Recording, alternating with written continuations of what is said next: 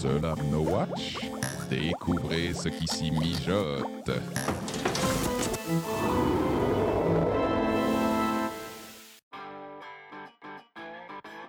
Bonjour à tous et bienvenue dans ce 19e numéro de Je Game Moi Non Plus, le podcast d'analyse vidéoludique. Alors à mes côtés, euh, deux chroniqueurs, euh, Julien, salut Julien. Salut Mehdi, salut tout le monde. Et Olivier, hello Olivier. Hello Mélie. Et nous avons la chance aujourd'hui d'avoir euh, deux invités, un petit peu comme pour euh, l'émission sur euh, l'histoire avec une grande H, que sont TMDJC. Bonjour, Bonjour tout le TMDJC. monde.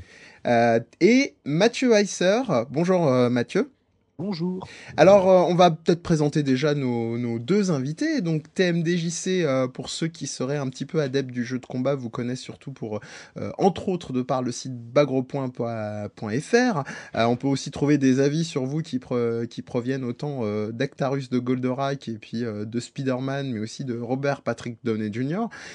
Mais plus sérieusement, donc c'est tout ça, c'était lancé par Nathan, qui est lui-même justement le créateur du site bagropoint.fr sur lequel vous êtes, euh, vous êtes chroniqueur. Et on retrouve aussi votre site euh, tmdjc.com, hein, tout simplement, euh, dans, le, dans lequel on peut trouver des, des, chroniques, des interviews sur des sujets aussi variés que le jeu de combat, le jeu de combat mais pas que. et puis peut-être quelques, quelques mots sur une actu récente ou sur Republic of Fighter, le petit web ring et association communauté des, des joueurs de jeux de baston? Ah, bah, ROF, Republic of Fighters, ROF. c'est euh, c'est une c'est un voilà c'est un regroupement de, de personnes motivées pour faire euh, pardon? Rien à voir avec le rappeur. euh. Non, non, merci Olivier. non aucun Rassurez-moi. au- Ok. aucun lien parenté non c'est un, regroupement en fait de, de, de joueurs qui, qui ont décidé en fait euh, de mener à bien la tâche qui est de, de communiquer autour du, du jeu de combat de, de le promouvoir euh, que ce soit par le biais de regroupements de tournois de rencontres euh, bah, Gros Point euh, continue en fait à, à, à étendre et à partager son, son savoir avec, euh, avec tous les joueurs. Le but du jeu, en fait, c'est qu'il y ait de, de, plus en plus de joueurs pour, euh, pour faire grimper le, niveau français qui, euh, très honnêtement, euh, aujourd'hui est plus, euh, est plus trop dégueulasse. On commence à avoir des résultats intéressants dans certains tournois internationaux. C'est toujours agréable. C'est sûr, c'est sûr. Et puis aussi des, des choses un petit peu plus concrètes, il faut les nommer. Hein. C'est pas de la pas du gain, mais du sponsoring, euh, des possibilités de réseau. euh, Tout à Euh, fait. Vous en parliez d'ailleurs dans le dernier Toasty, qui est le podcast de, de, de Bagro Point, en long, en large et en travers, pour ceux que ça intéresse. Donc c'est le Toasty numéro 82 que vous trouvez sur le site bagropoint.fr. Alors donc, je parlais TMDJC, mais aussi Mathieu Weisser, donc qui a lui un parcours musical qui va beaucoup nous intéresser aujourd'hui. Et les auditeurs aussi vont, vont, vont l'apprendre après avoir entendu votre bio, sauf s'ils ont déjà lu le titre de l'émission avant de le lancer dans leur, euh, dans leur lecteur en balado diffusion, comme diraient mes amis euh, franco-canadiens. Euh, donc, euh, Mathieu Weisser, vous êtes musicien depuis vos 7 ans. Vous avez ensuite orienté vos études en musicologie et pour lesquelles, si tout va bien, je ne dis pas de bêtises, vous êtes actuellement en doctorat depuis euh, 2012.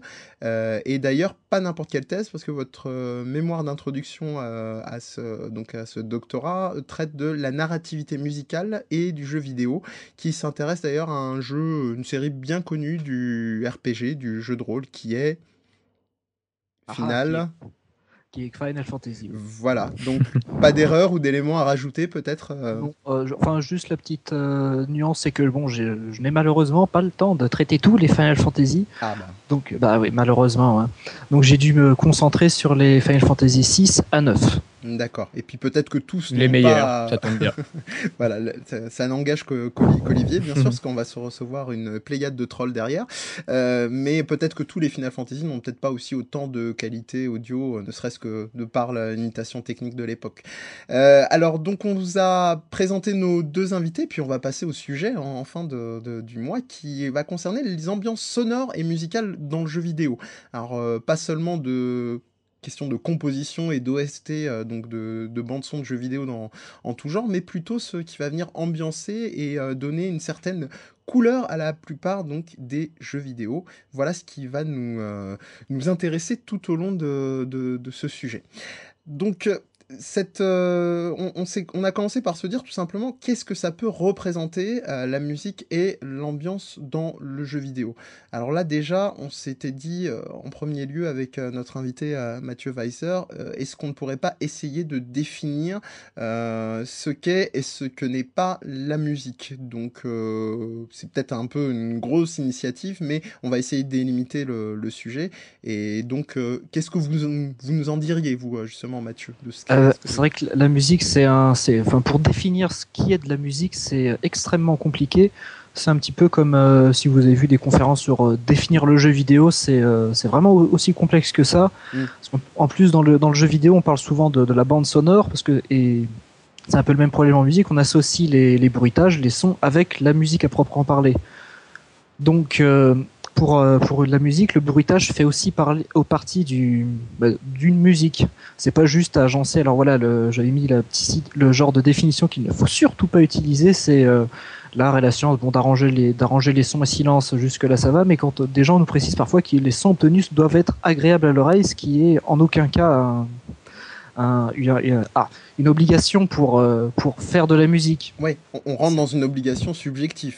Voilà, et, et, que la musique euh, dite savante du XXe siècle a totalement déconstruit la notion de, de son agréable à l'oreille. Et il y a un exemple que j'adore citer qui est 4 minutes 33 de John Cage, Ou pour ceux qui s'y intéressent, qui l'ont qui l'ont déjà vu, en fait, c'est 4 minutes 33 de silence. Ah, John Cage et non pas Johnny Cage, hein, bien sûr. Oui, hein, oui, oui. John... Euh, voilà, ça, ça aura atterri. Et puis je, je, je, pense que TMDJC aussi aura peut-être eu le, la, le même réflexe. J'ai rien dit. J'ai rien dit. C'est pas moi. je, vous, je vous jure. Euh, donc plus sérieusement, on après avoir un petit peu délimité sur euh, le fait que donc euh, la question de la musique, euh, la question qui vient tout de suite derrière, c'est quelle va être éventuelle utilité des musiques ou des bruitages? Est-ce qu'on retrouve un, intérêt qui va tourner purement autour du, gameplay, de l'expérience de gameplay dans, le jeu vidéo? Hein, on a, euh, qu'est-ce qu'on pourrait prendre euh, Un exemple récent qui, qui serait par exemple euh, Skyrim.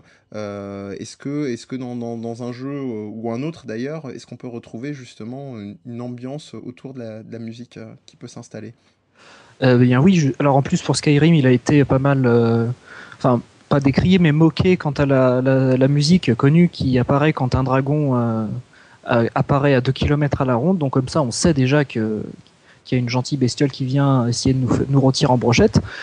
Et donc là, la musique, aussi magnifique soit-elle, elle est liée au gameplay parce qu'on sait qu'un dragon va arriver et qu'il va falloir euh, se battre contre lui, mais en même temps, comme, euh, comme vous pouvez en parler, ça, ça fausse un petit peu l'expérience. On n'a pas le, on n'a pas l'effet de surprise. On est très immergé dedans. C'est un côté immersion et ambiance salle très intéressant, mais par contre, euh, le côté surprise du combat, c'est, il est réduit à zéro en fait, à force si on y prête un petit peu attention. Oui. Ouais, c'est ça le problème. Euh, Olivier? J'avais remarqué ça dans pas mal de jeux, notamment où, la musique annonce l'arrivée d'un ennemi. C'est clair que ça te spoil tout l'effet de surprise. Et, euh, et inversement, il y a des jeux de, bah, de combat ou de beat'em all qui la musique se calme automatiquement dès qu'il n'y a plus un seul ennemi. Du coup, il n'y a plus aucun effet de surprise et on sait qu'on va passer à l'étape suivante. Donc, au niveau gameplay, ça peut amener des choses effectivement, mais ça tue aussi l'effet de surprise euh, finalement. D'accord. Donc tu, ça tombe bien que tu parles de différents euh, styles de jeu parce que donc nous ce qu'on va essayer de faire c'est déjà s'atteler euh, comme euh, comme vous en êtes déjà rendu compte, à, une définition plutôt large de l'ambiance sonore et, musicale dans les jeux vidéo. Et puis on va prendre deux styles hein, euh, bien, bien particuliers euh, que seront le, le, RPG, donc le jeu de rôle, et ensuite on poursuivra euh, avec le jeu, le, jeu de, le jeu de combat. Donc là on était en train de se dire si le, finalement si la mécanique devient un petit peu trop évidente, trop transparente, comme, comme vous nous le disiez Mathieu Weiser, on, on se retrouve avec une espèce de de, de, ficelle où les, joueurs bah, vont plaisanter et moquer l'expérience de jeu parce que on, on voit venir l'ennemi, il n'y a plus aucun, effet de surprise. Euh, et on parlait aussi tout à l'heure, alors pas seulement de la musique, mais de jouer aussi sur la possibilité des silences. Euh, Est-ce que c'est pas quelque chose qu'on retrouve dans justement euh, dans d'autres types de genres de jeux? Parce que là on parlait plutôt de l'action-aventure, du, du, jeu d'aventure, est-ce qu'on peut pas retrouver ça par exemple dans le survival horror auquel on penserait en premier? Alors moi c'est vrai que je, je, connais beaucoup moins le survival horror, mais c'est justement le, ça doit être très utile. Enfin de, de, ce que j'en connais, c'est quand même très utilisé le silence parce que le, le, silence, surtout dans des jeux où on a du son, du bruitage tout le temps, en fait, Parce que même Mario, quand on fait entre guillemets que sauter sur des, sur des carapaces euh, et rebondir un peu partout, on a de la musique. Et d'un coup, quand il y a plus de son, c'est très très frustrant et très très flippant en fait. Euh, d'un coup, ou alors quand c'est tout le temps, de plus avoir de, de son. Il suffit de. En plus, je pense que pour le survival horror, ça tient beaucoup aussi de la culture euh, de films d'horreur du cinéma où quand on est dans le noir et qu'il n'y a pas un seul bruit, si ce n'est des, des, bruits d'insectes ou de grattements de, de bois, c'est bien plus flippant quand on a que ça et que d'un coup la musique explose quand, vient un zombie prêt à se repaître de nos intestins, bien entendu. Donc là, le, le, jeu en fait de silence et de non silence et devient plus surprenant et intéressant et donc est très utilisé, je pense, dans le survival horror. Oui. On le retrouve, oui. euh, on le retrouve également dans, dans, dans certains beat'em all où euh, où il y a un, un, temps de silence euh, et la musique ne démarre qu'après l'action d'un personnage ennemi qu'on ne voit pas surgir. Donc euh, c'est euh, il y a, y a cette optique là en fait effectivement du, du temps mort. Euh, permet du coup aux joueurs de se décontracter en disant bon bah c'est bon là je viens de je viens de me taper contre X personnage je peux souffler un peu puis non pas de bol en fait il y a quelque chose qui s'enchaîne euh, presque tout de suite derrière mmh. et, euh, et c'est la musique ne redémarre vraiment qu'après le début de l'action elle n'amorce pas l'action. Un, un, jeu en particulier euh, en... bah, Il y a Final, Street, Final Fight Streetwise qui, est, euh, qui, euh, qui, proposait ce genre de choses euh, sur PlayStation 2 et sur euh, Xbox de mémoire. Euh, non pas que le jeu était très bon, mais non, il, y avait quel... il y avait quelques bonnes idées dedans en fait, qui n'ont pas Ah, peut-être été poussées. Mais voilà, je pense que ce jeu a été bâclé, mais ça c'est un autre débat. Mmh, il aura quand même eu ça pour lui. Mais c'est vrai qu'en repensant à la, à, la remarque de, de Mathieu, on peut penser à, au, par exemple au monde, euh, enfin euh, dans Mario euh, premier du nom, au monde euh, dans l'univers de Bowser, où, euh, où hormis la petite musique angoissante en fond sonore, euh, au bout d'un moment, ce sont plus que le bruitage des presque des flammes de Bowser qui nous envoie au loin, qui, qui rythme un petit peu le, un petit peu le, le jeu. Alors, mmh. vous parliez aussi de, du, du, du fait, une petite comparaison qui vient très vite à l'esprit avec celle du monde du cinéma. on retrouve une théorie qu'on peut retrouver autant dans le jeu vidéo que dans, dans le cinéma, mais pas de la même manière, bien sûr, que sont le, ce qu'on appelle les sons diégétiques et les sons non diégétiques. Alors, est-ce que vous oui. pouvez nous préciser, euh, donc euh, Alors, Mathieu oui. euh, Alors, oui. Une rapide explication, en fait, le, les sons, donc euh, au sens très large, hein, son, musique, euh, tout ce qu'on veut, diégétiques, en fait, ce sont des, des sons qui ont rapport avec l'action et la narration. Par exemple, si on entend de la musique on peut, et que la musique sort d'une radio présente dans, le, dans la scène, -hmm. c'est un son diégétique. -hmm. Alors que pendant, si on entend un superbe orchestre symphonique jouant euh, à, à, à, pleine caisse, euh, alors qu'on est sur le, dans une gare et qu'il y a rien, qu'on voit visuellement qu'il n'y a rien à 3 km, là pour le coup, c'est un sont des sons non diégétiques qui sont hors de la narration. D'accord. Donc on pourrait prendre, euh, moi, le son de la radio euh, dans le champ, je pense tout de suite à, à, Silent Hill, qui est un peu un chantre du genre euh, Survival Horror. Peut-être un exemple d'un jeu avec un, un, son non diégétique? Eh bien, alors là, c'est en général un peu plus... Enfin, presque tous les jeux, finalement, quand même, ont des sons non diégétiques. Je ah. pense tous les Final Fantasy, la, la, toutes les BO, en fait, c'est non diégétique. On voit toutes les musiques qu'on entend c'est euh, justement non diégétique. On n'a jamais un orchestre, on voit jamais l'orchestre qui, qui, joue. En fait, d'ailleurs, dans les Final Fantasy, c'est plus rare de trouver des sons diégétiques. Mm. L'exemple, je pense le plus auquel là on pense tout de suite, ça doit être l'opéra de Final Fantasy VI. Où là, l'opéra, on le voit, on le, il joue. Alors d'ailleurs, il joue évidemment pas en rythme, hein, parce que le, la Super NES ne pouvait pas vraiment se permettre de, oui de, coordonner les mouvements, mais c'est marrant de voir le chef d'orchestre qui, qui, donne une battue mais qui va à une vitesse absolument incroyable, alors que la musique, elle, par contre, est euh, plutôt calme en fait. Et puis, et puis on a peut-être aussi des exemples un peu, euh, un peu limites. Euh, pour rester dans les Final Fantasy, il y a euh, une séquence dans Final Fantasy VIII qui consiste à, un, en un tournage de film avec un des personnages et on se retrouve vraiment avec une espèce d'iconographie du, du film muet avec les, donc le piano qui venait un petit peu rythmé comme dans les films de, de Chaplin à, à, à, la grande époque. Et, et, là, du coup, on ne voit pas évidemment le, le, le, le piano comme on ne le voyait pas dans, dans le cinéma, mmh. mais on a une espèce de petit peu de jeu d'association. Euh... Et oui. oui, en plus, c'est que en plus cette piste-là, elle est aussi intéressante parce qu'elle est, elle est, enfin, euh, sur la même piste, en fait, on a donc toute la musique oui. qui, qui est donc non diégétique, mmh. mais par contre, on entend aussi le, le bruit de la, le bruit de lancement et le bruit quand, de la bobine quand tout elle tourne. Fait, tout à fait, oui, oui. Et là, oui, euh, là, pour, mmh. et là, pour le coup, dans la dans l'histoire, on voit que comme c'est censé être un tournage, on nous dit clairement, là, pour le coup, ce son-là est diégétique Alors que le piano, quoi, parce que dans la scène, pour décrire un petit peu, ils sont dans les montagnes. Enfin, évidemment, on- personne n'a ramené un piano à cet endroit-là. Mhm.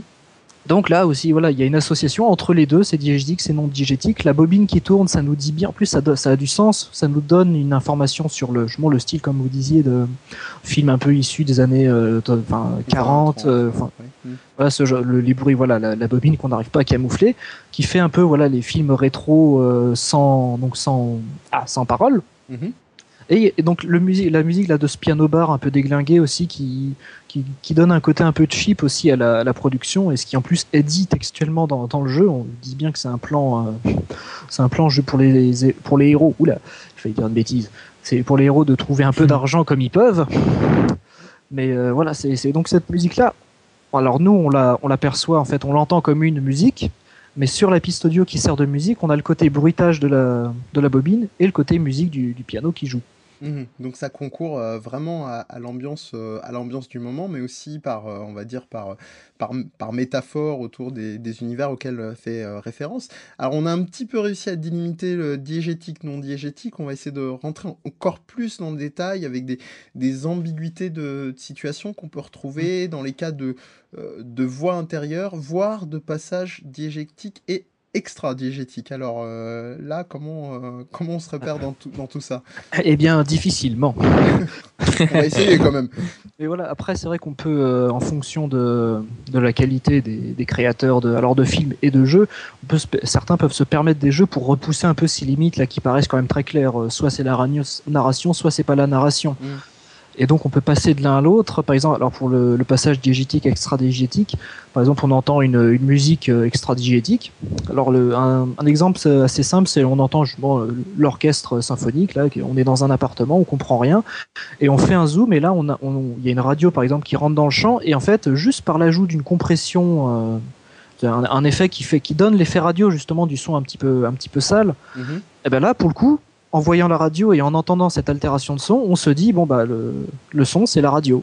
Et on est passé d'un côté où ça la musique n'avait pas l'air liée à la narration et d'un côté elle est intégrée au cadre D'accord. Et des fois, c'est un petit peu l'inverse. On a, on a, par exemple, dans certains Zelda, euh, on a Link qui commence à jouer euh, d'un instrument pour X ou Y action, et puis tout d'un coup, en fait, euh, l'instrument est, euh, est lié avec d'autres instruments qui vont venir grossir euh, la partition, et pour autant, en fait, il est le seul personnage à jouer euh, au moment de l'action.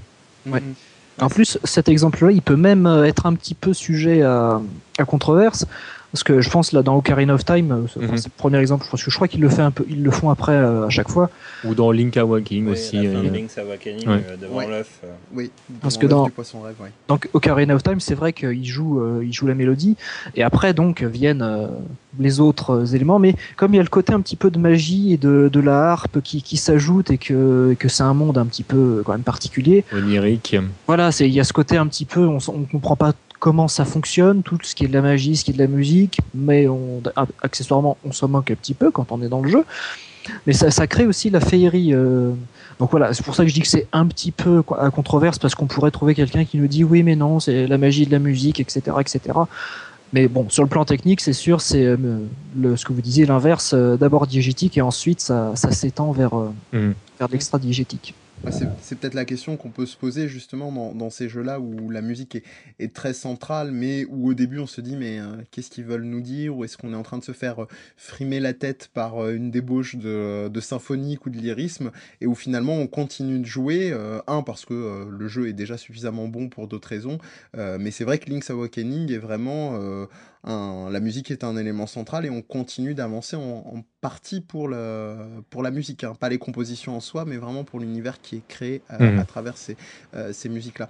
Euh, donc on a aussi des cas où le, le son d'une scène euh, correspond pas forcément à, à ce qui va être ce qui va être filmé aussi. On peut avoir des sons d'une scène qui vont être qui vont être calqués sur une autre ou est-ce qu'on est-ce que vous auriez un, un- un- un exemple de situation, enfin, voire un Alors, jeu, idéalement Un jeu, un jeu, oui. Alors par exemple, euh, donc là on parle en fait du cas de musique empathique et ou du cas de musique anempathique. Donc la- le A privatif. hein, de- donc la Mhm. musique empathique, c'est euh, pour faire simple la musique qui va bien avec ce qu'on voit. Oui. Donc, euh, admettons, exemple, on dort, euh, tout va bien, bah, une petite musique toute douce, euh, toute gentille. Voilà, la musique d'FF7 pour s'endormir. Comme Voilà. dans tous les RPG, Voilà, on va dans aussi. une auberge et il Voilà. y a la, la petite musique qui exactement. indique les Ouais, il listes. joue pas, il joue pas du heavy metal quoi à ce moment-là. C'est voilà. C'est ça. Bah, si ça avait été du, du gros heavy metal qui tâche euh, pendant que la personne dort, là, ce serait donc de la musique anempathique parce que on, on associe euh, très peu la, la musique métal à la berceuse. Oui. Mal- malheureusement, alors qu'il y a des études Oui, scientifiques qui prouvent que les euh, que les euh, les auditeurs de métal sont les personnes plus calmes psychologiquement que des que des auditeurs de, de, de pop, comme quoi. Euh, ça, c'était le, le, le, petit- le petit encart euh, useless euh, par rapport à la culture jeux vidéo. Et on, on aurait euh, peut-être encore une autre situation qui serait celle de euh, finalement qui revient à vos à vos recherches, qui serait le, le personnage qui raconte une scène finalement. Oui, bah oui, le narrateur. euh, Enfin, quand on quand on a un narrateur, euh, je pense qu'on parlait de voix intérieure tout à l'heure ou de Mhm. voix off. A priori, le, elle est elle est extra diégétique. Et bien qu'on puisse avoir des justement des jeux de diégétique, euh, extra diégétique de croisement comme ça où on a une voix intérieure euh, dont on, dont on sait pas d'où elle vient et que d'un coup on voit, on retourne vers la personne qui euh, qui arrive, justement, on la voit physiquement à l'écran, et là, pour le coup, elle est intégrée euh, en voie diégétique. Et les voix intérieures, si ça peut être aussi des, euh, des cas de- du personnage principal qui se parle à lui-même en pensée, alors là, euh, certes, il est dans le cadre, mais on n'est quand même pas censé entendre ses pensées. Julien? C'est euh, comme exemple, par exemple, le début de Final Fantasy X avec le fameux Listen to My Story, Oui, tout à fait. qui est un peu le- ambigu parce qu'il Ouais. s'adresse aussi aux joueurs en même temps pour l'interpeller. Oui, Et est-ce que c'est euh, un bon exemple? Ah oui, bah oui, oui, c'est exactement. C'est surtout que là, on sait autant quand il y a des quand on voit qu'on passe du, de l'extra diégétique au diégétique, on après quand on revoit la scène, on sait bon bah c'était clair. En fait, c'était un petit un petit trick pour euh, pour faire un effet de style. Mais dans le cas de là de l'intro de FF10, on sait pas. Et on- en plus, le jeu cherche pas vraiment à nous éclairer, mais plus peut-être même à nous enfoncer, parce qu'après ça part donc c'est la part dans un énorme flashback qui doit durer à peu près la moitié du jeu.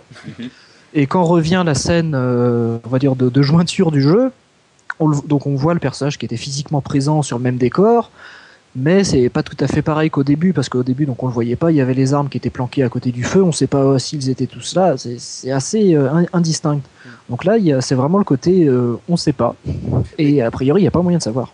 Et, c'est d'autant plus intéressant dans, dans, des situations comme celle-là que dans Final Fantasy X, on a vraiment, qu'on aime ou pas hein, le, le character design, enfin le design des personnages, il y a vraiment un contraste entre ce côté très traditionnel, enfin au niveau de, de, la, narration, euh, des compteurs, c'est-à-dire il y a un coin du feu, chacun a posé ses armes, euh, très médiéval, je dirais classique occidental et euh, les, les personnages dans euh, on va dire euh, Tidus tel qu'il s'est fait décrier par par pas mal de de, de, de, de, joueurs avec son côté trop look surfeur et, et, et, et en même temps voilà il y a vraiment un contre-pied entre l'adresse c'est- un peu ça entre l'adresse aux joueurs et le et le l'adresse à la, à la à la trame même du, du jeu et Ouais, la narration. Oui?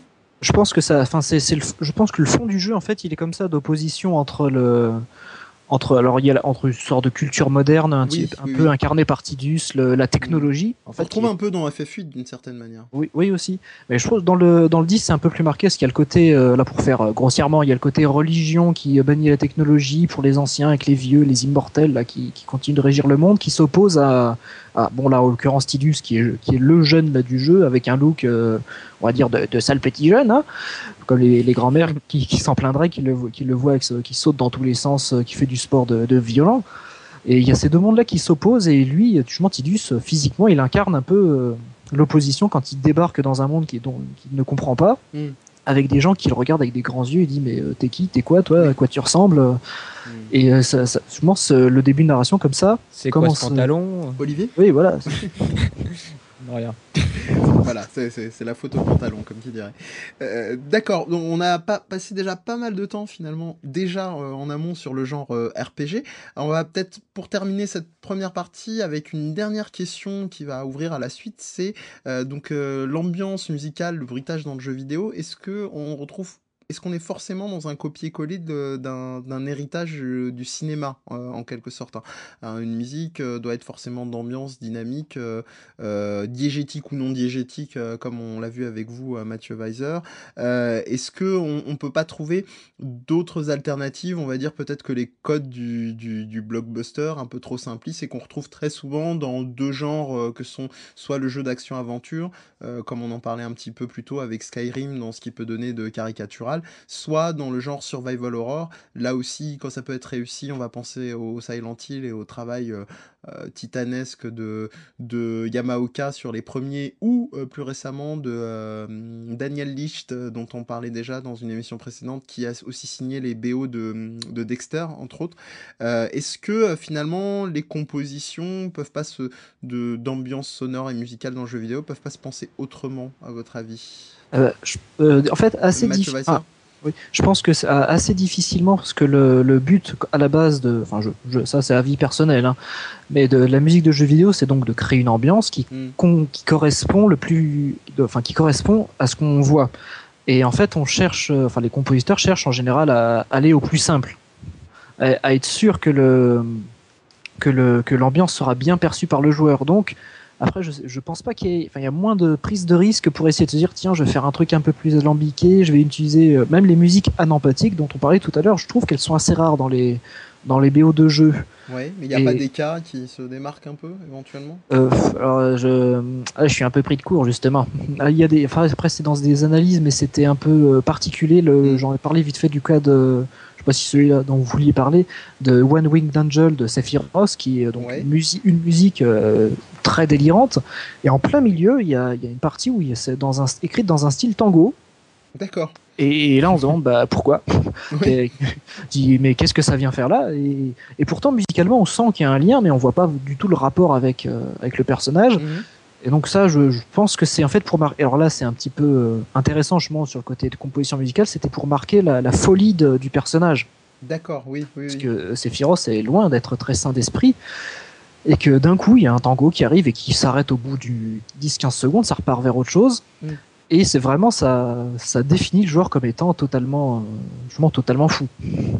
On peut aussi peut-être trouver des, des, exemples ou des variations sur des jeux qui vont avoir une apparence très très fine blockbuster justement. Le, le cas qui peut venir à l'esprit c'est euh, Metal Gear Solid et euh, notamment euh, sur les variations qu'on pouvait retrouver. Alors ça c'était c'est Julien qui m'avait souligné un, exemple en particulier. Oui, bah c'est simplement. Après a deux, on peut, je pense on peut couper en deux sur Metal Gear. Il y a d'une partie la musique qui va justement essayer de souligner au mieux les, les séquences cinématiques, les ambiances, etc.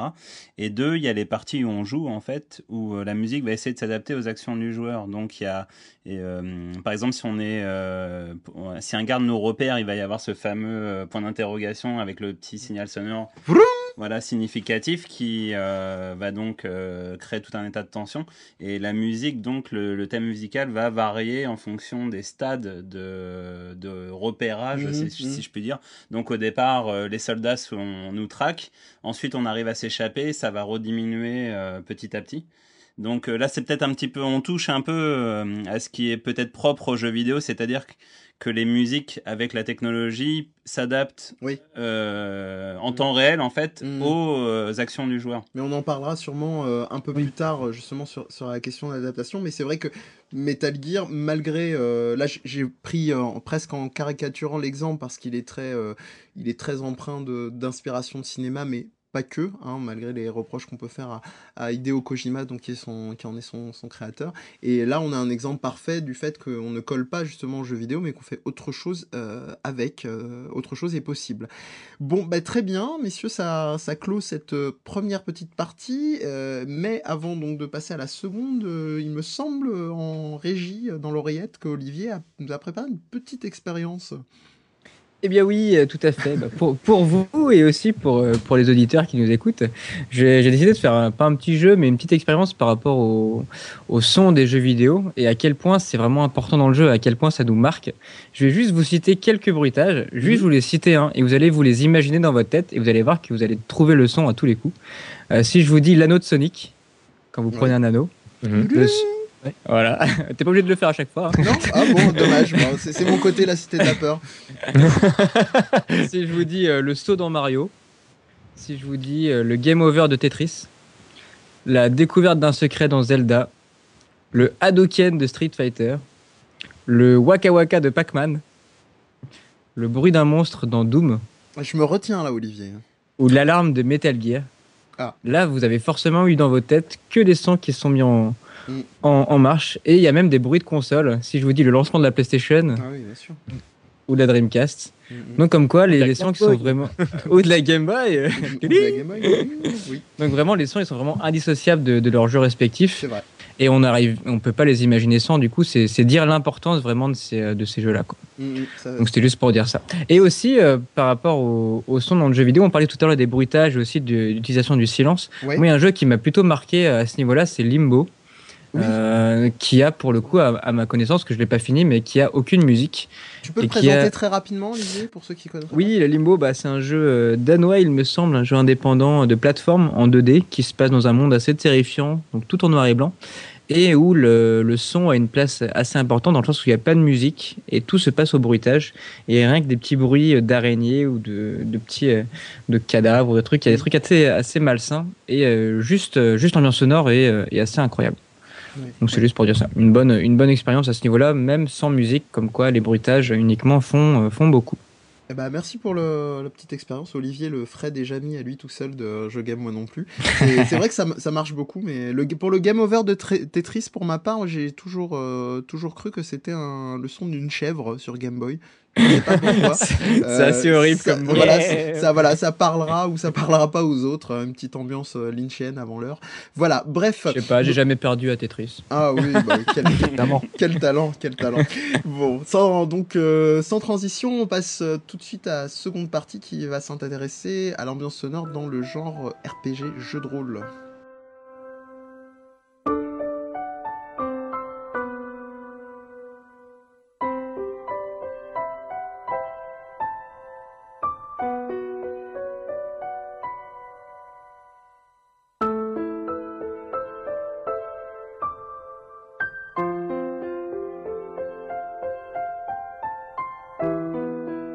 Le genre RPG, hein, on en a déjà pas mal parlé, dans la, première partie. C'est bien parce que ça nous a permis de poser les bases et puis ça nous permettra de prendre euh, un petit peu moins de temps sur cette seconde partie qui s'annonce épique euh, quand même euh, aussi. Euh, on va encore une fois euh, se, se baser sur les connaissances, euh, le savoir de Mathieu euh, Weisser. Donc euh, peut-être en commençant avec les, éléments essentiels hein, du, genre RPG en termes d'ambiance sonore et musicale. Qu'est-ce qu'on retrouve euh, comme euh, motif? Alors en fait, voilà, faut savoir dans un RPG, comme ça se veut un peu style, euh, enfin style filmographique dans le sens où il y a une histoire très longue qui est racontée, avec différents styles de d'ambiance, d'où en fait des, des BO très variés, parce que dans un film d'horreur, enfin dans un jeu même d'horreur, en général, on a que de la que de la musique un peu un peu stressante et un peu beaucoup stressante. Et donc l'avantage des, des BO de, de RPG, ça peut être le c'est le style musical très très varié qu'on peut peut retrouver. Et donc, à la base, enfin, j'ai à la base, les, les premiers RPG, évidemment, comme on parlait tout à l'heure, faisaient plus de la musique d'ambiance. Ce qui fait que on, on essayait de faire des, des musiques qui collaient bien entendu à, à, à l'am- donc à l'ambiance. Là, là, je me répète largement.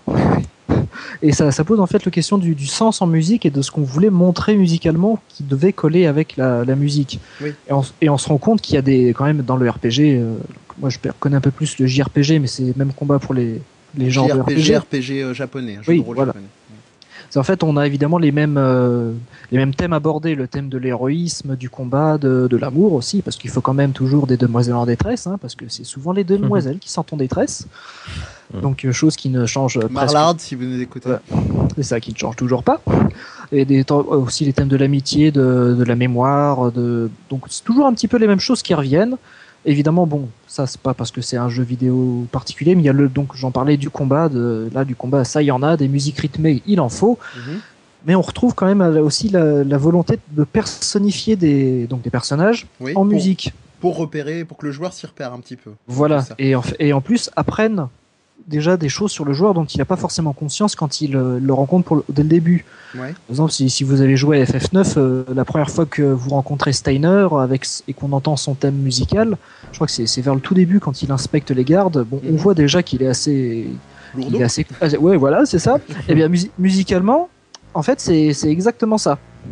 C'est euh, la même la même musique correspond en fait à son à son physique et à sa mentalité. Alors Et ça- qu'on a des, des, des, euh, des percussions, des, euh, Oui, voilà, des, euh, cuivres très lourds. Oui, c'est ça, avec des donc il y a percussions et, et cuivres et surtout des appuis rythmiques mais très très très très lourds sur des, des temps très forts sans aucune vraie- véritable volonté de, Mm. de mettre un peu un peu de un peu de mouvement là-dedans ou de choses un peu plus alambiquées. Qui correspondent un peu à sa démarche. euh, Oui, Ah, exact. qui est assez chaloupé. lourde et qui, et qui produit, le- on entend le son de l'armure en Oui, fait, oui, qui ça, s'intègre un petit peu. la- En termes de bruitage, oui, c'est assez, génial. Pour Ouais. pas dire, je veux pas dire inédit non plus, mais c'est très rare en tout cas.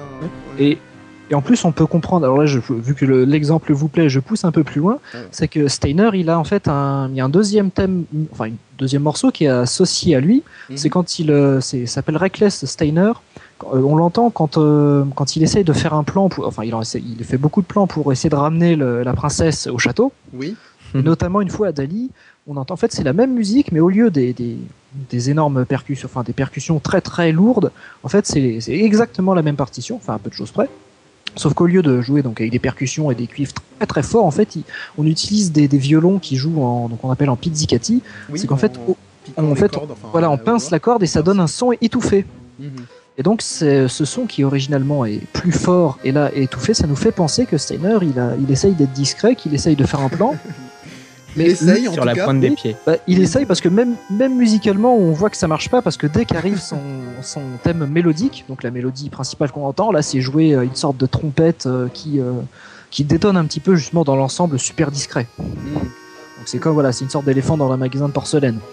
Il faut dire que dans Final Fantasy IX, dont, dont vous parlez pas mal depuis tout à l'heure, il y a euh, toute une, tout un univers visuel aussi très, euh, enfin, avant même euh, le film muet et les, les, les cinémas de, Cha- de, de Chaplin, euh, qui s'inspirent beaucoup de la Commedia dell'arte, donc euh, des, des choses très, on va dire, fantasques euh, visuellement, et puis, euh, et puis dans la démarche aussi euh, très exagérée. Mm. Et, euh, Oui, et, Stein- oui. et- et Steiner, pour ceux qui n'ont pas fait le jeu, c'est un espèce de gros lourdon en armure, en Oui. fait, euh, un chevalier assez, euh, assez bourru, mais assez, assez Voilà. cocasse. Avec un passage dans les dix premières minutes, ça c'est une, un petit clin d'œil à, à TMDJC euh, digne de Goldorak. euh, voilà, malgré fait. lui. Voilà, voilà. Euh, très bien, très bien. Donc on, alors finalement, est-ce que avec tout ça, est-ce qu'on peut se retrouver avec du sens euh, Est-ce qu'il peut y avoir un Eh sens bien. qui est véhiculé par la, par la musique, dans, Et- notamment et- dans les jeux de rôle? Eh bien oui, bien entendu. Sachant que bon, pour la, la petite histoire, le sens en musique, c'est euh, des recherches qui sont assez récentes, hein, ça date 20-30 ans, parce que pendant très longtemps, on s'a- on s'accorde, enfin on s'accordait, on aimait bien penser que la musique, ça n'avait pas de sens, la musique c'était joli. Mais euh, donc pour le jeu vidéo justement et dans les JRPG, euh, en tout cas pour Nobuo Ematsu, c'est sûr. Parce que j'ai, comme j'ai le nez bien dans ces partitions, Le j'affirme. compositeur. Oui, voilà, Oui, j'ai. Merci Ouh, Olivier. Pardon, pardon, c'est l'habitude, je suis dans mon petit monde, euh, mon esprit malade qui se met à divaguer. Donc oui, on retrouve beaucoup de sens en musique et pareil, donc là je vous parlais rapidement d'un- on parlait tout à l'heure des musiques qu'on voulait efficaces. Et en fait, on retrouve beaucoup, alors là c'est, euh, je, jargonne un tout petit peu, mais pas trop, vous inquiétez pas. On va parler des, un peu des topics musicaux qui sont en fait des, des formules musicales. Et alors là, le, le terme est volontairement très très vaste hein, parce que ça peut être beaucoup de choses. Donc les topics musicaux, c'est des formules presque toutes faites qui permettent euh, de, de ressentir une émotion particulière ou de Mhm. comprendre quelque chose via la musique. Oui. Par exemple, on peut vous décrire un cheval en musique sans le voir. Et en fait, c'est pour le pour le coup, le- on essaie de décrire le cheval. On a choisi une formule musicale qui reproduit rythmiquement un peu le galop du cheval. Donc, on entend juste voilà le tac tac euh, le tac tac tac tac tac tac. ouais. Voilà. Donc là, je le fais assez mal. fait super mais- bien le cheval. Mais... Merci. Ouais, tant que c'est le cheval et pas le chat. Donc euh, Le, le, chat qu'on retrouve dans Pierre et le loup. Oh, oh, oui, Voilà. voilà. On a un peu. Alors là, c'est un chouïa différent pour euh, euh, le Pierre et le loup. C'était les associations de. Ah non, on reconnaît vachement bien le de- chat. hein. Oui, oui, ah oui. Mais c'était c'était les les sons qui étaient associés aux, aux animaux. Alors que là, Ouais, bon, c'est vrai que.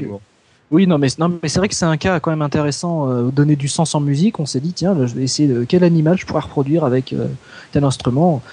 Alors que là, bon, j'ai choisi le- l'exemple du cheval parce qu'il est en général assez simple à, Mm. à comprendre et assez évident, mais ça peut être en fait beaucoup de choses. Bah, dernièrement, je travaillais sur le.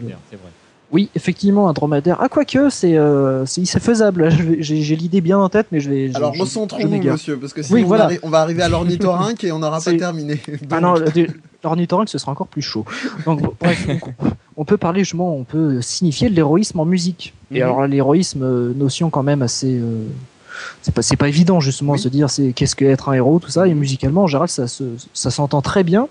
Alors, en, pour faire encore, en général, je le dis beaucoup, je sais. Donc il y a l'utilisation en fait, euh, c'est surtout l'orchestre symphonique et les, les cuivres qui donnent une, beaucoup d'ampleur sonore et qui euh, qui Mhm. semblent nous, nous montrer voilà un personnage donc Oui. héroïque hein, qui évidemment à l'écran il accomplit des choses très héroïques. Donc euh, voilà ça c'est une des formules. Je me perds un petit peu. On se retrouve aussi donc euh, avec les, les topics, vous me disiez, et mais aussi le concept de leitmotiv qu'on retrouve d'ailleurs euh, pas bien avant le, le RPG. euh, Ah oui ça bah, c'est la, formule chère à, à Wagner Mhm. qui a qui a fait enfin qui a si ce n'est il l'a inventé il l'a utilisé euh, comme euh, d'une main enfin d'une plume de maître. mhm. Et donc le leitmotiv, c'est un avantage narratif de sur le long terme, on va dire. Parce que par exemple, un leitmotiv, alors qu'est-ce que c'est? En fait, c'est une, on choisit une, formule mélodique, alors qui est choisie tout à fait au hasard. Là, ça peut être tout à fait au hasard, sans se dire on va essayer de transcrire le cheval en musique. Non, non, c'est une formule mélodique lambda. On l'associe au cours du jeu, là, parce que là on parle de jeu vidéo, au cours du jeu, on l'associe par exemple à un personnage. En montrant le personnage en même temps, la musique, ça c'est sa musique à lui, donc ça c'est fait. Et plus tard, quand le, d'ailleurs, ça s'entend bien dans FF7, quand Cloud, il a donc une formule mélodique à lui. Et en fait, quand il, Cloud commence un peu à péter les plombs, parce qu'il est, c'est quand même un gros schizophrène, hein, sans faire de spoil. En fait, la- oui, oui, enfin, il était quand pas. même. euh, Donc ouais. continuons. Oui. et il était, euh, enfin, quand on l'entend qu'il commence à perdre les pédales, on, ré- on refait réentendre la même formule mélodique, mais là on l'aura transformée. Et dans le cas où on veut montrer qu'il a perdu les pédales, on change les notes. En fait, on met des intervalles très dissonants pour euh, un petit peu agresser l'oreille. Et là, on comprend que l'ambiance est beaucoup moins héroïque pour le coup, parce que Clad, au début, quand on l'entend, c'est le héros euh, capable de tout. Et on réutilise cette formule, ce leitmotiv, plusieurs fois, et on peut le réarranger très très différemment Mhm. en fonction des ambiances et de ce qu'on voudrait montrer en musique. Après, Ça a on parlait été euh, des... utilisé Oui, au, au cinéma, je- je mais je vous en prie. Ça a été utilisé notamment au cinéma euh, dans, dans Star Wars où la, la thématique de, de Dark Vador est, euh, est inversée quand il est quand il est enfant, donc elle est jouée à l'envers Ah. et donc réorchestrée euh, de manière à le présenter sous un jour qui est euh, qui est différent et au fur et à mesure des films, en fait, on revient sur ce sur ce morceau sombre que tout le monde connaît. Hmm. On a un petit peu cadré du coup les, euh, la, la question des leitmotifs, la question des formules. On peut retrouver ça aussi de manière un petit peu. Euh, là, TMDJC nous donnait le, les, les, les, les, thèmes qui sont inversés. Euh, on retrouve aussi beaucoup de déconstruction. Et vu qu'il faut que je cite le jeu une fois par podcast, ça va devenir une, ça va devenir une, une quasi-obligation. Euh, dans, dans Nier, si je ne m'abuse, avec le compositeur Keiichi Okabe, qui, qui s'en donne à cœur joie à ce niveau-là, rapidement peut-être. Ah, oui, oui, c'est c'est la- l'avantage, c'est qu'avec euh, relativement peu de musique, il arrive à faire euh, beaucoup de, de pistes sonores. Parce qu'en fait, bon, pour faire encore très très simple, très très rapidement, Il va falloir. oui, il va falloir. Mais le jeu, je- j'en profite pour dire qu'il est tout à fait excellent. Voilà, ça c'est fait. voilà. Donc en fait, en fait, plutôt, on a une, par exemple, on a une piste sonore où il y a de la percussion, du piano, des, des chœurs, des cordes, enfin tout ce qu'on veut. Et en fonction de, de l'ambiance, en fait, le, le compositeur, il retire une des pistes. Et en fait, il peut en, re- alors il peut en retirer plus d'une. Parfois, il peut laisser qu'une seule piste. Et quand on- chaque piste a plutôt une, une ambiance un peu particulière. Les, les chœurs, par exemple, vont être un peu un peu un peu planants. Les cordes vont ra- rajou- rajouter du dramatisme. Et en général, toutes les percussions sont très très rythmées. Ce qui fait que quand on a tout, on a l'impression d'avoir une musique hyper rythmée, un peu lyrique, et, euh, et ça fait du combat héroïque. Et quand, il suffit de retirer donc seulement la piste des percus, et d'un coup, on trouve sur, on tombe sur quelque chose de très très dramatique et très Ouais. très pesant. Donc, à- associer ça à, à peu près toutes les pistes euh, du jeu, et ça permet de faire des ambiances très très différentes avec un petit peu moins de musique. Je dis un petit peu parce qu'il y a quand même deux CD pour, euh, pour l'OST de Nier. Oui. Mais en tout cas penser en amont et puis le, le talent qui va avec, bien entendu. Et le, le dernier élément, donc le classique incontournable du genre RPG, ce sont les boucles hein, qu'on retrouve dans quand même pas mal de jeux, mais comme vous l'avez dit Mathieu Weisser, le genre RPG est un jeu où, où, on ne compte quand on aime, on ne compte pas les heures de jeu justement, et on se retrouve avec des problèmes de, de temporalité, du coup à pouvoir adapter, j'imagine, une boucle de musique à, à, un instant T, à une ambiance X, etc. Mais effectivement, on peut pas caler toujours parfaitement les, enfin même presque jamais parfaitement la musique au mouvement du joueur. Mmh. Il suffit qu'il, que quand il y avait quand, quand il n'y avait pas de, de, de texte parlé, évidemment, on, on, devait lire et tout le monde ne lit pas à la même vitesse ou Oui. ne finit pas le boss à la même vitesse. Et on peut pas se permettre d'écrire qu'un- 25 minutes de, partition pour chaque euh, pour chaque musique. Donc en fait, le, le truc, c'est de les faire rejouer en boucle. Bon, jusque là, rien de rien de bien rien de bien innovateur, enfin innovant, hop là. Mais euh, le, le problème, c'est que ces boucles, il faut quand même réfléchir à comment on les fait. Oui. Parce, que- parce que la musique a une, une- on raconte une petite histoire musicale avec euh, des mélodies qui se répondent et tout ça, tout ça. Et euh, le, le défi, c'est de mettre, de réussir à mettre, enfin, joindre la fin avec le début et que ce soit relativement logique. Mmh. Parce que si on fait une, une fin ultra ultra euh, conclusive et que euh, après la musique reprend comme si de rien n'était, bah, le joueur qui normalement, faut pas l'oublier, il s'occupe pas tellement de la musique, il va entendre ça, ça va le sortir de, de l'ambiance et il va de dire- son immersion. Et, voilà, et ça c'est surtout. Mm. et dans survival horror, c'est euh, pire que tout. Et ne pas être dans l'ambiance d'un survival horror, c'est, euh, bah, en fait, il y a- je trouve qu'il n'y a pas vraiment d'intérêt à jouer. Oui. C'est encore une autre, une autre paire de Voilà. manches euh, dans, Et- dans le cas Survival Horror. Oui. Voilà, mais c'est d'autant plus extrême justement là. D'un coup, ça, ça ruine vraiment le, le- l'expérience. Donc, il... oh, pardon.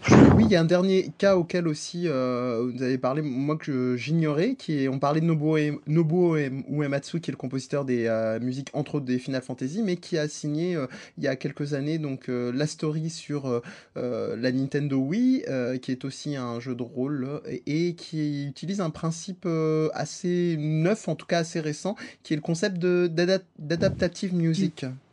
Alors oui, de musique euh, qu'on peut appeler aussi dynamique. Alors le concept en soi, si on suit la la, ah, la, la définition, est pas si c'est pas si euh, si récente. Parce qu'en fait, on cherche à avoir des musiques donc adaptées au gameplay.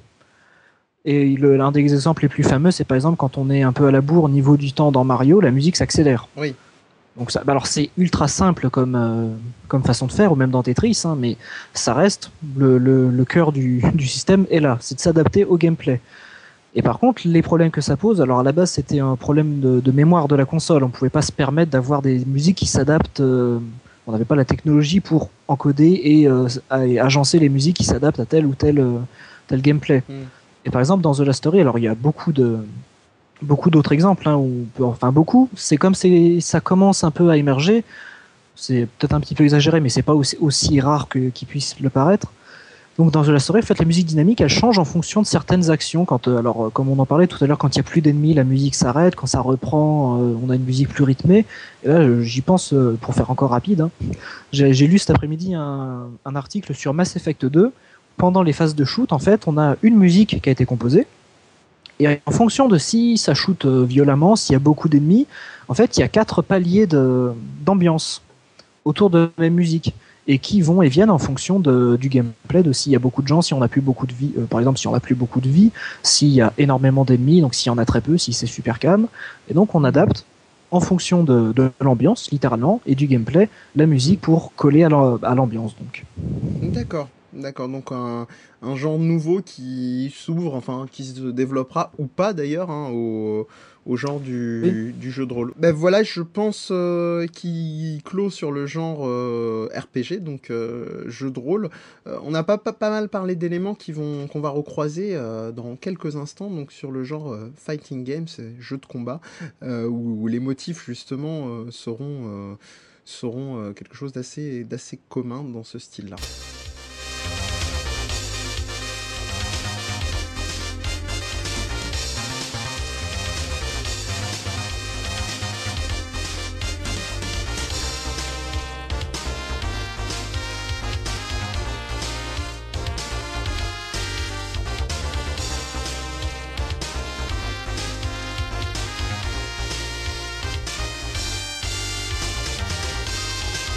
Alors je vais vous faire un, un petit peu euh, à la manière d'Olivier, je vais vous faire un, un petit jeu. euh, je pense que Ah. TMDJC reconnaîtra sûrement très rapidement euh, de quoi il en retourne, mais comme quoi le bruitage est, est, très, euh, est très reconnaissable dans un jeu.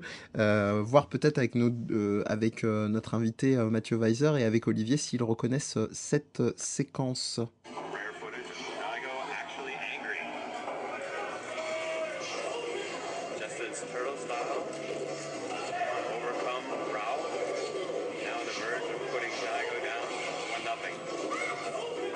Alors est-ce que l'un d'entre vous a reconnu peut-être déjà Bah oui. Oui, TMDJC j'imagine. Alors, Pour les le autres jeu, le jeu- ah bon. Je, je ne sais pas malheureusement. Voilà, j'éloigne volontairement le, la source du son. Alors, petite coupe un peu abrupte, mais euh, TMDJC, je vous laisse répondre. Oui, c'est euh, alors le jeu c'est euh, euh, Street Fighter Third Strike Ouais. de, de Capcom, la rencontre entre entre Ken et, et Chun Li où où on entend euh, ici euh, Ken faire un paring sur l'ensemble des euh, des coups de Chun Li pour terminer en fait alors qu'il lui reste quasiment plus de vie. En fait, c'est une des vidéos qui a qui a relancé le jeu à un moment où il était où il était un peu mort et, euh, et Même voilà, le jeu a- de combat en règle générale. hein. alors le jeu de combat en général, euh, alors, Le jeu vidéo, soyons fous. oui, non, soyons fous, mais- non, en fait, on, va, on va dire que le jeu de combat, en fait, je ne sais pas s'il a vraiment été relancé par cette vidéo-là. Ce serait, ce serait lui donner beaucoup d'importance. Mhm. Le, le jeu de combat, en fait, il a été vraiment relancé au, au, au sens large du terme vis-à-vis du grand public avec l'arrivée de Street Fighter 4. Mm.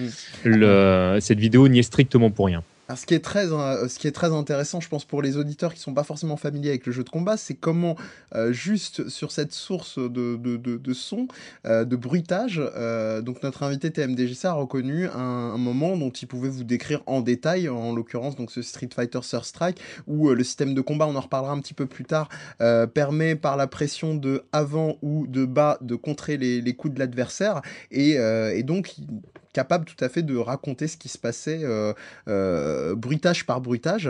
Euh, alors on a, on a décidé justement pour le genre fighting games, donc des jeux de combat, de partir pas seulement, mais on va en tout cas se concentrer sur la, la genèse des, des Street Fighter, qui est assez riche, on va dire, en, en enseignement et en évolution à ce niveau-là.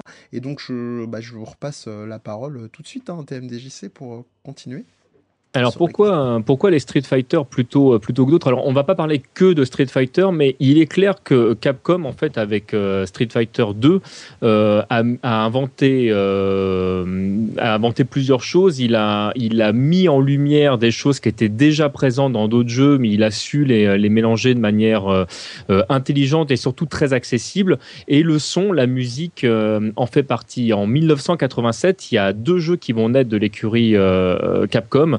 Il y a Megaman d'un côté euh, qui est sorti sur euh, le monde de la console et on a Street Fighter qui lui est sorti dans, dans le monde de l'arcade. Et si je parle de Megaman euh, en parallèle à Street Fighter, c'est pas du tout pour le genre, mais, mais pour un petit détail tout bête en, en termes musical, c'est que si jamais on fait écouter euh, des musiques de Megaman à quelqu'un euh, qui aime Megaman, il va tout de suite penser à Megaman Présent. et pas et pas au boss en fait euh, euh, auquel est, est dédié en fait la thématique musicale. Mhm.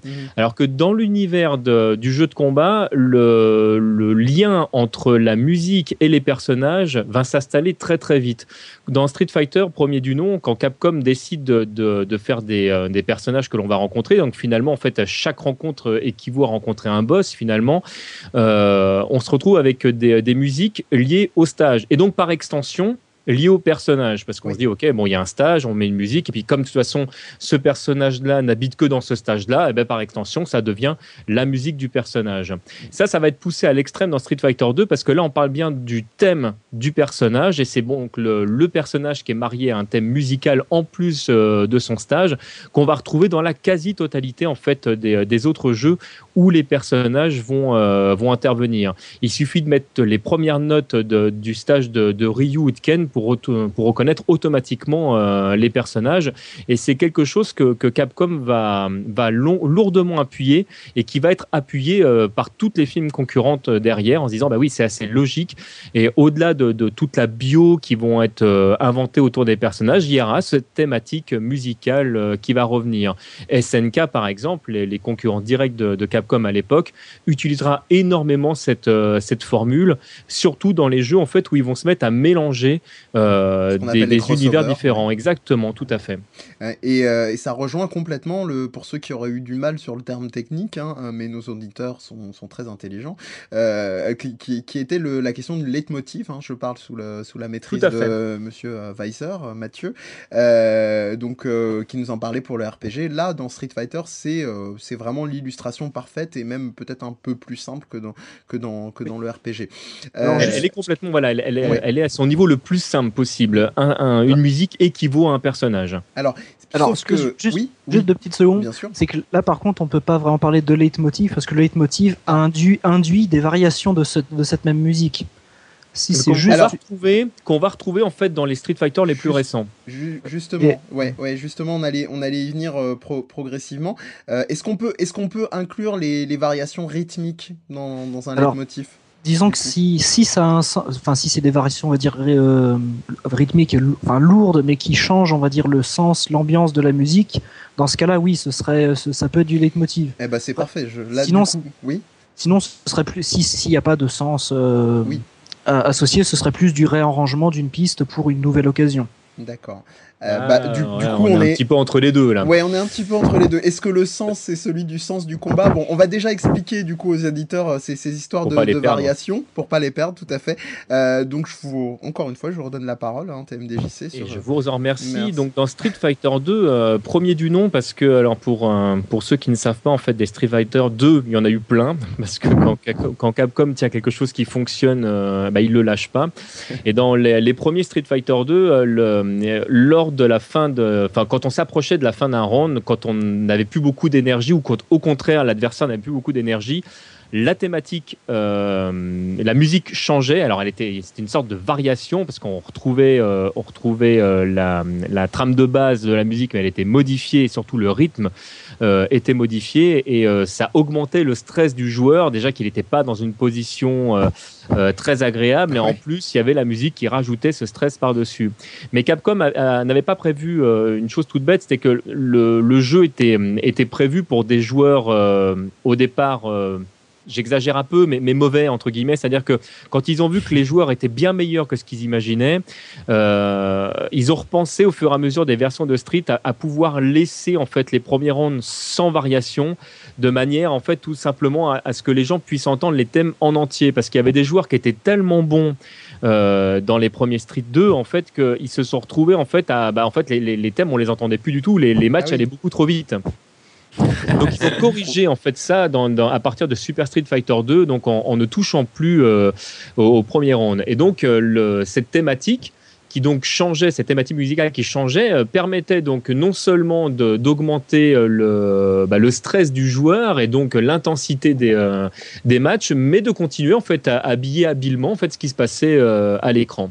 Mhm. Et, et puis, les, euh, un petit peu plus tard, lors de la série, euh, lors de la sortie des, euh, séries de Street Fighter Alpha, euh, Capcom a décidé de, changer scénaristiquement ce qui se passait dans, le monde de Street Fighter. Il a corrigé deux trois trucs, il a rajouté euh, deux trois éléments, et on est reparti en fait sur cette thématique musicale des personnages. Et là, on parle vraiment de variation euh, de thèmes, parce que des personnages comme euh, Ken ou Chun-Li, euh, on va retrouver en fait la plupart des notes de leur thème de Street Fighter 2, mais dans des variantes qui sont intéressantes, ou avec des, euh, des parties en moins ou des parties en plus.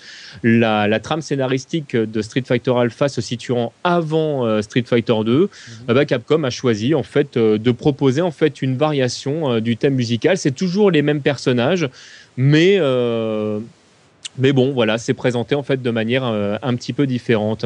Et toujours pour, pour parler de, leitmotiv, du coup, et, pour faire un, un court saut dans, dans le temps, en fait, euh, à un moment donné, Capcom a décidé de mélanger sa série Street Fighter avec euh, d'autres univers. Et à la sortie de, de Marvel versus Street Fighter, les personnages, et c'était la première fois que les personnages de Street Fighter n'avaient pas leur thème d'origine. Alors que dans la version d'avant, dans X-Men versus Street Fighter, j'espère que Oui. je ne perds personne, euh, on retrouvait les, les thèmes des, des personnages. Et là, Capcom a décidé de dire non, on va changer en fait la thématique des personnages. Et là où c'est très très fort, Et, euh, et vraiment, j'invite euh, les, les fans de Street un jour à écouter la BO de ce jeu. C'est que même si les thèmes musicaux n'ont rien à voir avec les thèmes d'origine, quand le thème passe, on sait tout de suite de quel personnage il s'agit.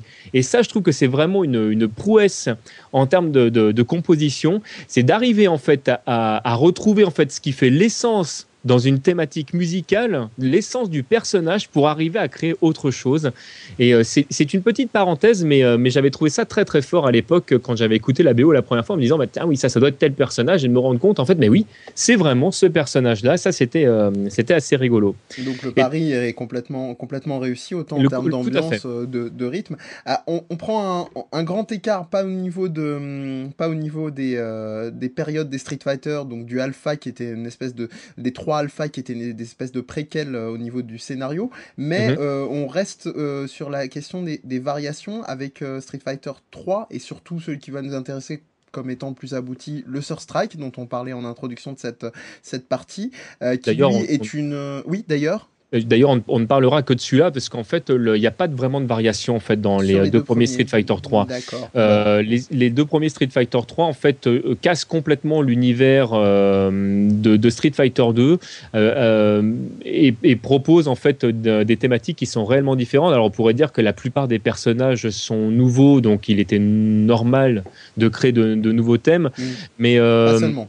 Mais voilà, enfin disons que Ryu et Ken par exemple per- perdent leur thème emblématique euh, au profit donc euh, d'un nouveau et unique thème, c'est-à-dire que là euh, Ken et Ryu partagent le, le même thème, qui est clairement d'ailleurs un thème si on l'écoute qui est plus lié à Ryu Qu'à Ken. Mais alors moi, moi j'aime beaucoup les musiques de, de- de Street Fighter 3 premier du nom et de- du second impact aussi, mais je dois avouer que le, le, le choix des thèmes ont quand même beaucoup moins d'impact que celle de, Street Fighter 2. Alors je sais pas si je manque pas d'objectivité. Ah ça, Parce mais que, ça, euh, on sent quand même le, le passionné qui, qui parle. Il y avait juste Julien qui voulait intervenir. euh. Non, mais je, je- j'étais pas sûr. En fait, il me semblait que dans Sword Strike, les, les thèmes étaient plutôt liés au pays plutôt qu'au personnage. Il me semblait que Ken et Alex, par exemple, partageaient le même fait, thème, oui. mais d'accord. Et euh, du coup. Non, euh, on parlait bien des deux premiers Street, là, enfin des deux premiers Street 3. Ah, des pas- deux pas premiers, de- pardon, pas- ouais. Voilà, pas du ok. Counter Strike qui est encore autre chose. Mais oui, mais tu as, vous avez parfaitement bon, raison. j'ai peut-être un petit peu anticipé. On reviendra peut-être. Alors, grave. alors on va, on va je- quand même. euh, on- Juste pour Oui, terminer oui. le- le- la, petite parenthèse sur, euh, sur Street 2, le, on, on doit, euh, on doit ces thèmes en fait euh, à deux Oui. compositeurs. Voilà. Et c'est notamment en fait Ayoko Shimomura en fait que je pense particulièrement qui a composé euh, 95% des, des musiques de Street Fighter 2 Mhm. et elle a réussi puisque c'est une elle a réussi à créer des thèmes qu'on reconnaît vraiment quoi qu'il se passe et, et elle a amené au jeu de combat ce système justement de reconnaissance de personnages et je voulais vraiment qu'on lui rende hommage ici parce qu'elle a vraiment fait un travail exceptionnel. Alors peut-être que je manque d'objectivité vis-à-vis des musiques de, de Street Fighter 3, mais elles n'ont pas cette, euh, je trouve, cette ambiance qui est créée euh, dans Street Fighter 2. Et puis Et elle est, pour enchaîner- souvent, elle est trop souvent connue d'ailleurs pour en avoir seulement composé que les musiques de Kingdom Hearts. Alors que, Oui. euh, voilà, euh, historiquement, euh, c'est avec Street Fighter que- qu'elle a commencé. Je- je- Et elle a amené au même euh, la musique de Guile.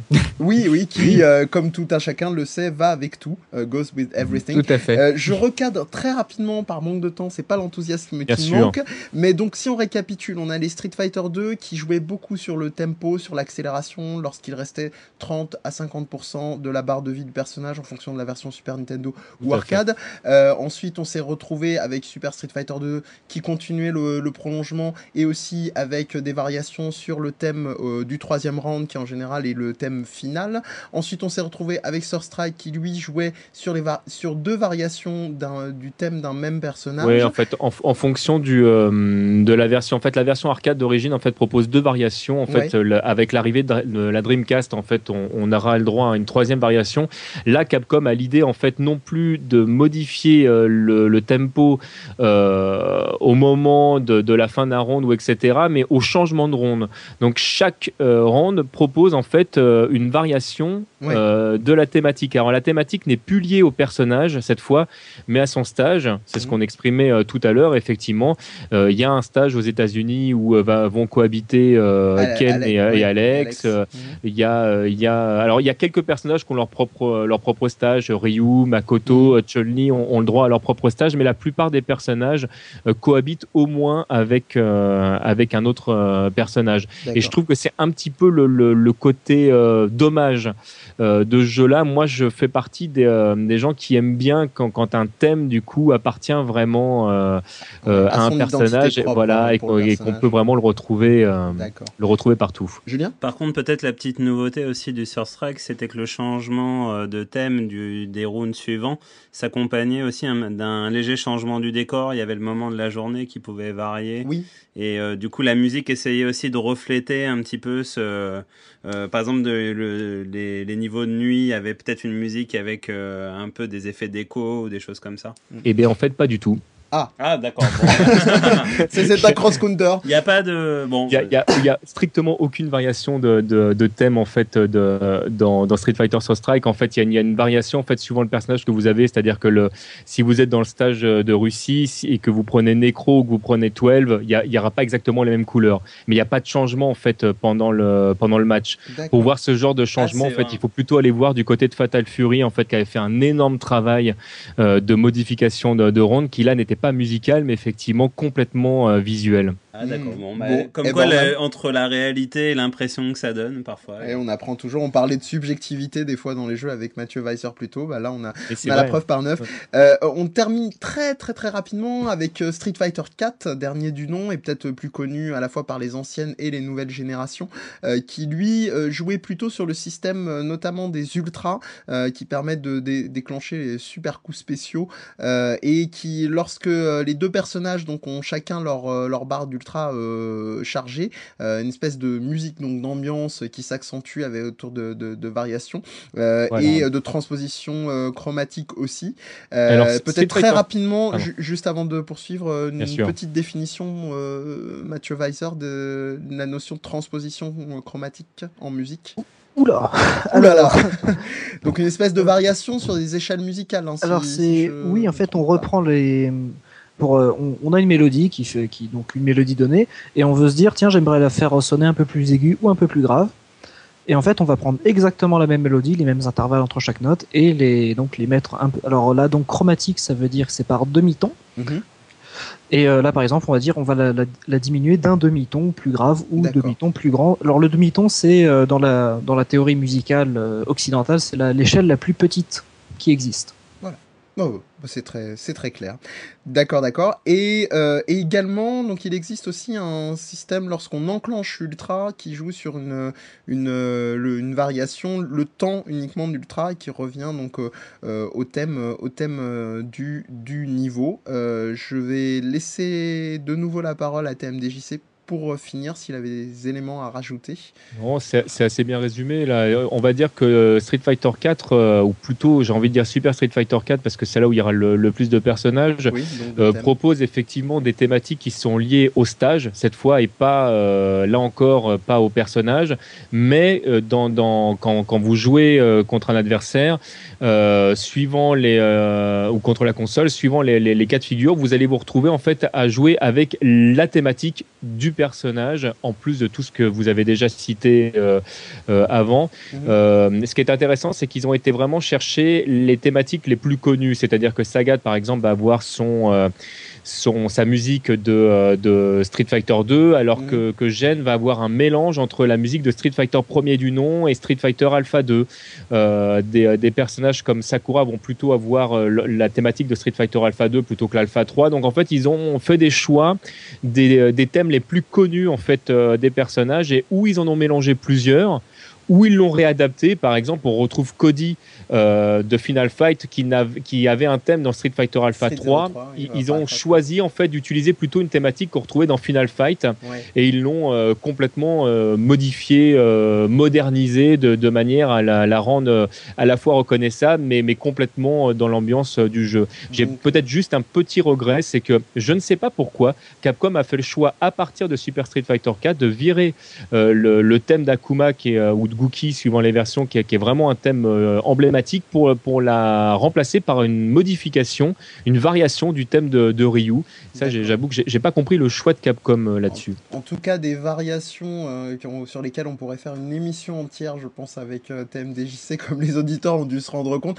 Malheureusement, le temps nous fait extrêmement défaut. On reprécisera Ju- le. juste une, oui, une- oui. une toute petite, juste parce que c'est voilà, vraiment une dernière et j'arrête après, promis, parce qu'on a, on, du coup, on a parlé que de Street, mais je voulais dire qu'il y avait d'autres, euh, d'autres Oui. licences qui avaient proposé euh, on d'autres prendra choses. sûrement le temps de. Oui, je, je sais que vous pensiez, je crois, à la série des Samurai Spirits, entre autres. Voilà, notamment au quatrième épisode, qui, avait fait le, Ouais. le choix en fait de mettre des thèmes musicaux ou inexistants ou, euh, ou vraiment euh, simplifiés à l'extrême pour Ouais. laisser la part belle en fait au, euh, au bruitage du jeu de combat. Mais je pense qu'on vous, on vous laissera sûrement un espace euh, pour reprendre tout ça parce que là c'est un petit peu un petit peu frustrant. Euh, juste- promis. Juste terminé pour dire que euh, il y a eu une espèce de synthèse euh, très très bien illustrée de, de ce que nous a euh, dit euh, Axel, euh, euh, ce que nous a dit TMDJC par un certain Axel Speller, donc qui est, qui, euh, qui est étudiant en, en, euh, à l'école de l'Emgine, enfin qui est, dé- euh, qui est di- diplômé pardon de l'école de d'Emgine en merci en sound design, euh, audio et sound design. Euh, on vous mettra le lien donc euh, sur euh, sur le site euh, Facebook et compagnie euh, C'est très ça. facile à lire et vraiment je- je- j'encourage les gens à le regarder. Oui, et on a vraiment eu, euh, ça nous a permis de vraiment cette émission, enfin cette partie-là, euh, sur, euh, sur euh, grâce à cet article. Donc on vous recommande ça très très chaudement. Et on enchaîne tout de suite avec la section à quoi vous jouez?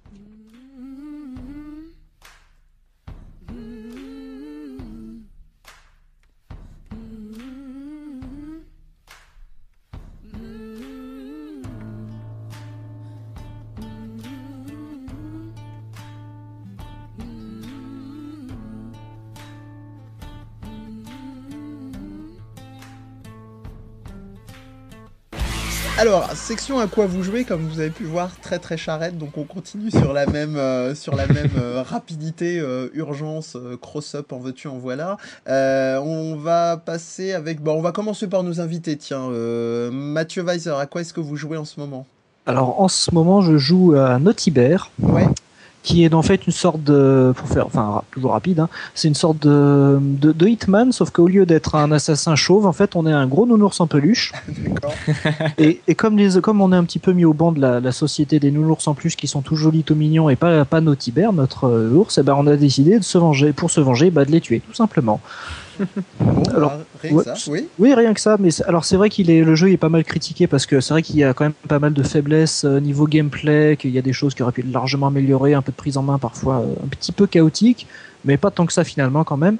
Mais c'est vrai que le, moi je, je l'aime beaucoup parce que rien que le fait voilà d'être un gros nounours en peluche et de parce que c'est pas juste tuer les gens, on peut les rendre fous pour les pousser au suicide et faire en sorte que les Ah oui. autres voient pour que ça leur fasse encore plus peur. C'est c'est voilà, c'est enfin c'est un jeu quand même assez vicieux et sur le fond et rien que ça, je j'ai adoré. D'accord, très bien. Euh, pour ceux qui aimeraient aussi les nounours en peluche un peu euh, psychopathes sur les bords, je recommande euh, Conquer Bad Day où il y a une section du, euh, du débarquement donc en Normandie avec en guise de d'ersatz de nazis donc des ours en peluche. Voilà tout un programme. On continue avec vous TMDJC.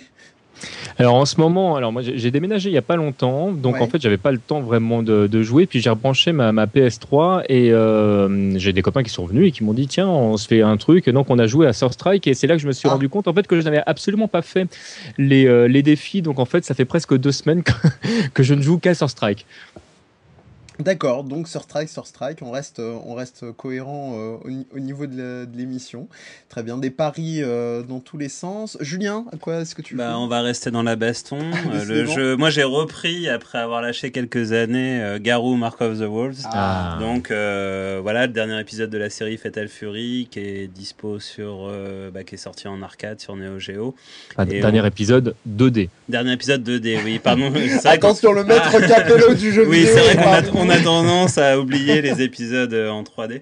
Et euh, ouais, qui est disponible aussi sur euh, Xbox 360 euh, à moindre frais. Et euh, bah tout, ouais, toujours aussi bon, donc je m'entraîne, euh, feign cancel, etc. euh, pour essayer d'augmenter mon niveau. Un très très bon jeu. voilà. Magnifiquement animé aussi d'ailleurs. Oui, oui, oui, oui, avec, euh, aux côtés de Street Fighter euh, Sur Bah, Strike et de, sur Strike, et ça. de Guilty Gear, je crois qu'on est dans les, les chantres de la- de l'animation. Euh, Olivier Ah, euh, on, peut, on peut- Oui. on ne peut pas ne pas parler de Skullgirls parce qu'à ce moment-là, parce Oui, que là, Skullgirls aussi, oui, oui, oui, oui, oui, mais oui. Oui, mais, mais, mais, mais il faut faire vite, il faut faire Mais des faut- choix. Olivier? Euh, oui, bah écoute, moi, euh, on en parlait de mois dernier, moi j'ai joué à Bioshock Infinite. Mhm. C'était le jeu de Gaëtan hein, et Fred en a tellement fait l'éloge que j'ai commandé le jeu. Euh, que dire? Bah, J'ai du mal à choisir entre Bioshock 1 et Infinite si je devais décerner la palme de la plus grosse claque finalement. Je pense que celle de Bioshock a été plus marquante car elle est plus simple à comprendre pour les bêtes du front comme moi. Euh, parce que le scénario de Infinite est vraiment retors hein, et c'est vraiment très très bien écrit et volontairement ouvert et euh, donc à l'interprétation de chacun. Et moi je me suis bien amusé à lire toutes les théories qu'on pouvait trouver sur internet euh, pour la fin euh, du jeu. Non, vraiment, moi qui suis fan avant tout des, des histoires qu'on me raconte, j'ai été vraiment comblé par le, par le titre. D'autant plus qu'à la fin, on a un superbe clin d'œil au premier Bioshock. Et moi, je suis vraiment, vraiment client de ce genre de clin d'œil. Et j'ai trouvé ça juste, juste parfait. Donc, euh, super jeu à recommander. Quoi. Eh ben, encore un joueur de, de satisfait, décidément, le, comme Mm. diraient euh, les, les amateurs de com, le jeu se vend tout seul. Euh, pour ma part, je, déci- décidément, Fred, justement, est un, est un, est un bon agent de, de com qui se, qui se, qui s'oublie. Euh, à savoir que je, j'ai commencé euh, très tardivement, certes, mais à culpa, Dark Souls. Euh, et puis, j'ai pas commencé n'importe comment, vu que j'ai pris l'édition euh, Prepare to Die. Donc, euh, préparez-vous à mourir, rien que ça. Euh, D'ailleurs, petit détail amusant que j'expliquais à Julien tout à l'heure sur les forums euh, en général ou les communautés Dark Souls. la plupart du temps, quand il y a un conseil, à la fin, les gens ponctuent leur message de bon jeu et bonne mort. Donc, je trouve que ça donne tout de suite le ton pour l'univers. Alors, Dark Souls, qu'est-ce que c'est? On peut appeler ça un donjon RPG open world à tendance euh, très très masochiste pour le joueur. euh, C'est un qui- peu aussi une nouvelle forme de survival horror Ouais, d'une certaine oui, manière. oui, oui, on en avait beaucoup parlé sur euh, l'émission sur le sur le maso- sadisme et masochisme dans le jeu vidéo. Donc, on- pour ceux qui voudraient en, en savoir un petit peu plus, on vous y renvoie. Voilà, voilà, c'est donc terminé pour ce 19e numéro de Je Game Moi Non Plus, dédié aux ambiances sonores et musicales dans le jeu vidéo. Euh, on va continuer, euh, enfin terminer plutôt, en vous parlant du site web comme d'habitude, www.jegamemoinonplus.com. Vous encouragez à nous laisser des commentaires, hein, des, euh, des critiques au sens large du terme, à vous parler de la page Facebook Je Game Moi Non Plus et du Twitter où vous nous retrouvez at JGMNP. D'ailleurs, si euh, nos invités veulent partager euh, leur Twitter, euh, êtes les bienvenus. Est-ce que euh, peut-être TMDJC At TMDJC, j'imagine? Ouais, ouais, exactement. Il doit y avoir un underscore, je crois, de mémoire à la fin, parce qu'il fallait un Peut-être. nombre de caractères. euh. Bon, bah les auditeurs chercheront. Ouais. Et euh, Mathieu Weiser, peut-être Euh, un- Pas de Twitter pour Pas moi. de non. Twitter pour l'instant. Bon, bah, si, si au Très peu pour besoin, moi. euh, passe- passez par Je Game Moi Non Plus, on vous, vous redirigera si besoin est. Euh, est-ce que, euh, Olivier, est-ce que tu aurais quelques commentaires euh, à relayer d'auditeurs ou autres Bah, on va pas avoir trop le temps, mais juste rapidement euh, dire qu'on a ouvert un blog hier sur Gameblog pour Oui. le coup, pour relayer un petit peu l'émission et juste remercier de l'accueil qu'on a reçu, qui était vraiment très très bien. Oui, oui. Donc on a eu pas mal de, de commentaires. Donc à l'avenir, on postera aussi les émissions sur sur Gameblog en plus de notre site. Donc euh, donc voilà. Donc merci euh, merci à vous et puis merci, à nos retours.